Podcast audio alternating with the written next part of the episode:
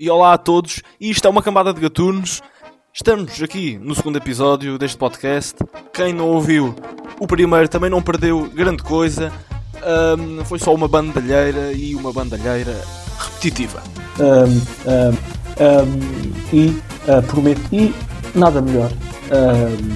e uh, Marisa Matias e, uh, e também como, como é acusado de, de que lá vamos mais mais oh, e como viram não, não perderam nada ainda assim se quiserem ouvir ou um, ouvir novamente o primeiro episódio deste podcast, está disponível nas plataformas habituais e agora também um, no, nos podcasts da, da Apple. E neste, na, neste novo episódio, nesta semana, temos muito para falar. E foi semana de, de eleições, e ainda bem que tínhamos pessoas nas mesas de voto com especial calma. Vi para estar mais tranquila e para que as pessoas também possam exercer o seu direito a voto tranquilamente. E é a forma de garantir também que as pessoas que se dirijam à nossa mesa também o podem fazer de forma tranquila. Assim vamos com mais tranquilidade. E o que acabámos de ouvir foram pessoas da batalha, nomeadamente as pessoas que estiveram nas mesas de voto no domingo passado, que se foram testar à Covid-19 na véspera para, dizem elas, estarem mais tranquilas. A mim, o que me pareceu quando ouvi isto pela primeira vez, sem ver o que estava a acontecer, era que estava a ouvir uma conferência de imprensa do Sporting em 2006. O segredo do Sporting fundamentalmente é trabalhar bem, trabalhar bem com, fundamentalmente com tranquilidade, trabalhar com tranquilidade. Eu no balneário falo com os meus jogadores, falo com os meus jogadores com tranquilidade e, e falo com eles com esta musiquinha que apanhei quando, quando estava em Espanha e os jogadores do Sporting têm uma ilusão muito grande têm uma ilusão muito grande porque estão convencidos que jogam no Campeonato Espanhol e jogam, jogam melhor e jogam com tranquilidade. Jogam com tranquilidade. Agora, há alturas em que é, é, fundamentalmente é difícil manter a tranquilidade. Marca um gol ao Sporting com a mão. Marca um gol. O Sporting, o Sporting manter a tranquilidade como? Como manter a tranquilidade? Handball, basquetebol, mão. Futebol, pé. Como? Com tranquilidade. Não, não, não tenho, gosto de fazer, fazer as coisas com tranquilidade. Levanto de manhã com tranquilidade. Vou almoçar, almoço com tranquilidade. Vou para casa com tranquilidade.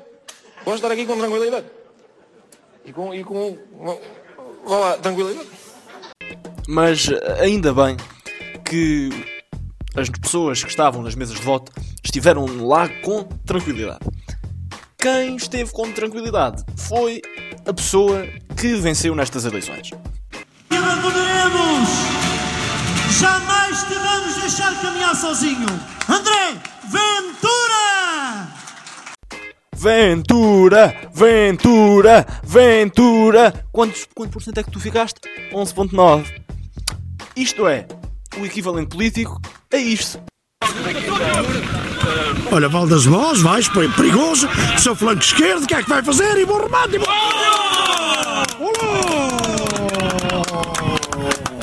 Foi um bom remate, o guarda-redes ainda defendeu, mas a bola foi para dentro da baliza. E está feito o primeiro, aos 11 minutos de jogo e para o Valdas Mós. Valdas para todos aqueles que não conhecem esta preciosidade chamada Valdas Mós, é só o clube da minha terrinha e que é literalmente o pior clube de Portugal. Portanto, André Ventura, se estiveres a ouvir isto, a tua percentagem nestas eleições foi como um golo de Valdas Mós, ou seja, não vale nada. Um, e para os portugueses que estão uh, para os portugueses, para os portugueses do mundo, como diz o Tim de Rancho, que estão a ouvir isto, uh, tenhamos em conta que um, por muito que esta porcentagem não, vale, não valha nada, um, estamos, a, estamos a ajudar a construir uh, uma coisa que muitos uh, demoraram a derrubar, que se chama ditadura, que se chama fascismo, e um, comigo não contam, não vão contar, uh, não contarão, e espero que os portugueses que votaram em André Ventura percebam, um, percebam a gravidade do que fizeram. Tudo bem que existe, que estamos perante uma democracia, liberdade de voto, mas um, quando estamos a votar livremente um, para um caminhar uh, para um precipício, um, vamos perceber mais tarde que o que fizermos livremente vamos depois pagar, pagar bem caro, e é a altura de percebermos a, a gravidade e a importância um, de votar com consciência. É uma noite histórica em que, pela primeira vez, um partido declaradamente antissistema. Rompeu o espectro da direita tradicional com cerca de meio milhão de votos. Ficámos e fiquei aquém dos 15% que deveríamos ter. Eu espero que, que André Ventura, no fundo, saiba hum, que com 15% não ia a lado nenhum. A única pessoa que era capaz de ir a algum lado com 15% era o Costa. Uh, Porque o António Costa de certeza que ia arranjar ali uma maneira de fazer ali uma geringonça com a abstenção e os votos, todos aqueles que votaram no Jorge Jesus com uma cruz lá no fim, e era tudo dele, mas o Ventura não tem essa habilidade. O Ventura nem aos debates no Parlamento vai, quanto mais a imitar o Costa. Hum, Ventura, não, não. Mas esperem, estão-me aqui a dizer agora no, no auricular que. Ah, ele estava a dizer isto por causa de outra coisa. Ah, ele tinha estabelecido uma meta, não era? Ele disse o quê? Disse. hum, Eu vou-vos dizer isto. Ana Gomes, avança. Avança. Vai ser tão dizimada. Tão dizimada. Quando isto acabar. Tão dizimada. Tão dizimada. Tão dizimada. E reparem, para, para- para todos aqueles que dizem que André Ventura não é fascista, hum, realmente sintam a força da palavra que ele usou. Tão dizimada, tão dizimada, só faltou dizer: tu vais ser tão dizimada com gás lacrimogéneo lá em Auschwitz. Epá, só faltou dizer isto realmente. André Ventura, parabéns pelo uso da palavra. Mas, agora sim, concentremos-nos naquele que foi o candidato vencedor. Marcelo Rebelo de Sousa ganhou e não deixou dúvidas, com uma hum, percentagem arrebatadora de 60,7%. Hum, não deixou dúvidas, mas ao que parece não foi só Marcelo Rebelo de Sousa a ganhar estas eleições. E cumprimentar especialmente e dar os parabéns ao professor Marcelo Rebelo de Sousa, o vencedor destas eleições, apoiado pelo PSD, eu diria que antes da primeira hora, porquanto o Conselho Nacional declarou-lhe o apoio, ainda ele não tinha sequer dito formalmente e oficialmente que era eh, candidato. O que os resultados demonstram é que, graças aos eleitores socialistas, a democracia venceu na primeira volta. O CDS quis uma vitória à primeira volta do seu candidato e conseguimos. Vamos a isso. O CDS está hoje, uma vez mais, a celebrar uma vitória eleitoral. Epá, mas ninguém. Mas ninguém. É que o Marcelo. O Marcelo é o candidato, literalmente. É o candidato do povo. Aliás, eu passo todos os dias na reta, no fundo ali, e o Marcelo está lá, de polegar levantado, a dizer 5 euros. Epá, sim, parece, parece que sim, que o Marcelo é o candidato que é de todos, é do povo e tal. Apesar da vitória expressiva, Marcelo Rebelo de Sousa apresentou-se na hora da contagem dos votos como um candidato hum, inseguro. Mas já está convencido que ganhou a primeira. Se viu até agora é tudo muito provisório, é muito provisório. Mas atenção, Marcelo Rebelo de Sousa disse isto quando as sondagens já apontavam para uma vitória uh, com 55% dos votos. Mas a prova de que Marcelo Rebelo de Sousa não esperava vencer, nem com esta percentagem, foi uma frase dita pelo próprio uma semana antes do ato eleitoral. A conduzir o próprio carro que quer trocar. Só que isso significava mais 400 euros de despesa permanente. É uma loucura. Se eu não for eleito, troco. Sentir o riso daquele, daquela pessoa que já sabia "Psst, eu vou ganhar com uma larga porcentagem, posso estar aqui a fazer promessas, até posso prometer que vou a pé a Fátima com a minha idade, porque eu sei que vou ganhar, portanto, espertinho aqui o nosso, o nosso Marcelo, não é? Mas felizmente tivemos cobertura jornalística à altura nestas presidenciais, ah, como, como este certo exemplifica bem. fazer agora, Sr. Presidente? Agora vou fazer, vou buscar o jantar, ali um takeaway. Pois, Sr. Presidente, o que é que vai jantar? Foi... Olha, bife. Bife com arroz branco e um ovo a cavalo. E uma salada de tomate. Portanto, uma coisa calma, tranquila. Não são sorvetes? Não, espero que não, porque senão não chega. Obrigado. Só que isto não eram as eleições presidenciais, isto era a mesa nacional.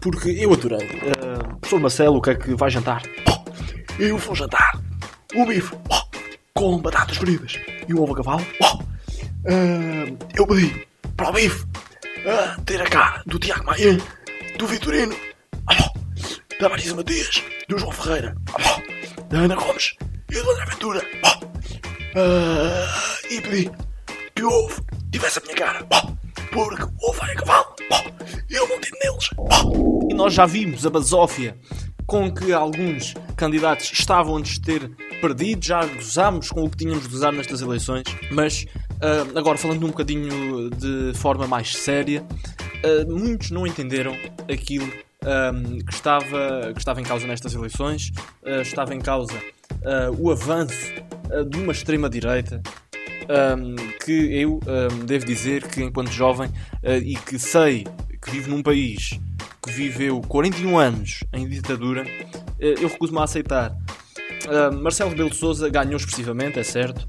Um, Ana Gomes também ficou em segundo lugar, ainda que com uma percentagem que não foi uh, de muito que lhe deixasse muito avanço relativamente ao terceiro lugar de André Ventura um, e apesar também de ter sido a candidata mulher mais votada de sempre mas nós não podemos não podemos mesmo uh, se deixar levar por fervores por contentamentos porque é preocupante.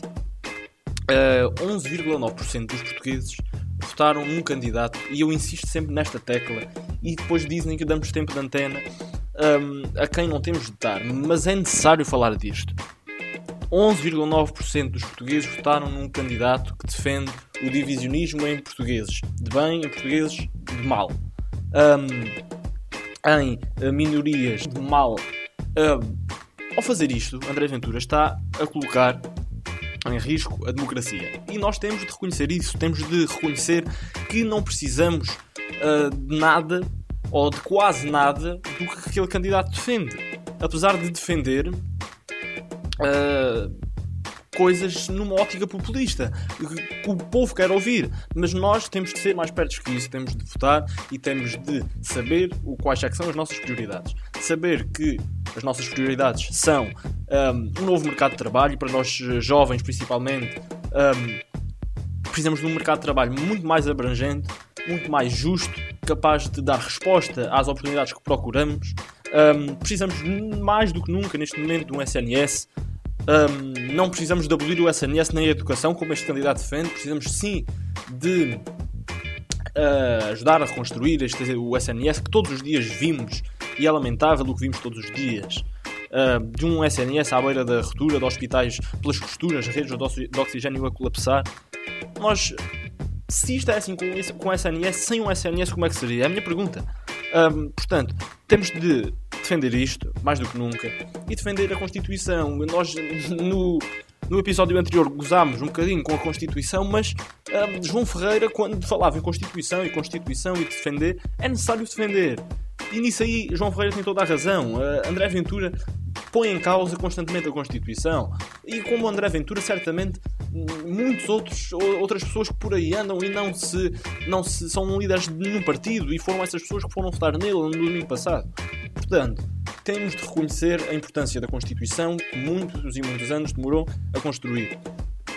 Temos de lutar por condições uh, para que possamos viver num país com dignidade uh, e com segurança, que não uh, pensemos que um dia mais tarde, daqui a um ano, daqui a dois, daqui a três, possamos estar com tudo isto em que acreditamos posto em causa. Portanto, quem não votou, próximas eleições são já no próximo, no próximo outono, certamente em outubro.